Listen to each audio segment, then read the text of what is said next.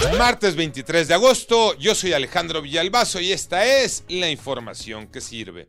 Aunque ya no se habla mucho del tema, aunque pareciera que ya no ocurre nada en Nuevo León, la falta de agua sigue poniendo de cabeza a todo mundo. Jorge Maldonado.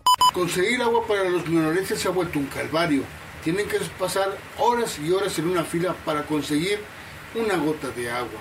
Las estrategias implementadas por las autoridades no han servido de nada. Pues un via crucis es lo que sufren a diario las personas de la tercera edad, la gente discapacitada o las mujeres que a diario tienen que cargar botes y botes de agua porque simplemente no llega a la llave. El INSABE reconoce que hay fallas en la distribución de medicamentos. Iñaki Manero. Gracias, Alex. Resulta que el director del Instituto de Salud para el Bienestar, el INSABI, Juan Ferrer, aseguró que ya no hay problemas para la compra de las medicinas que se requieren en todo el país, pero se han detectado 51 empresas con malas prácticas, porque entre la compra y el reparto, los medicamentos pasan por las manos de hasta nueve empresas. Pero eso no es todo. Algunas de esas agrupaciones introducen medicinas apócrifas. Esto lo dijo el titular del INSABI durante su participación en una reunión de la Comisión de Seguridad de la Cámara de Diputados. ¿Quién sabe?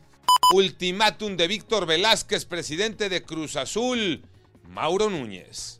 Muchas cosas se hablan en Cruz Azul luego de la humillación del fin de semana. Ayer ya tuvo su primer entrenamiento como técnico interino Raúl El Potro Gutiérrez. Mensaje fuerte también de Víctor Velázquez a la plantilla y un ultimátum para unos cuantos. Entre los rumores, algunos jugadores que podrían ser enviados a la sub-20, renovaciones que no se efectuarían, al igual que opciones de compra en algunos préstamos. Esto y más con Cruz Azul. Como técnicos para la siguiente temporada suenan Antonio el Turco, Mohamed Ricardo el Tuca Ferretti y Ricardo Gareca, ex técnico de la selección de Perú.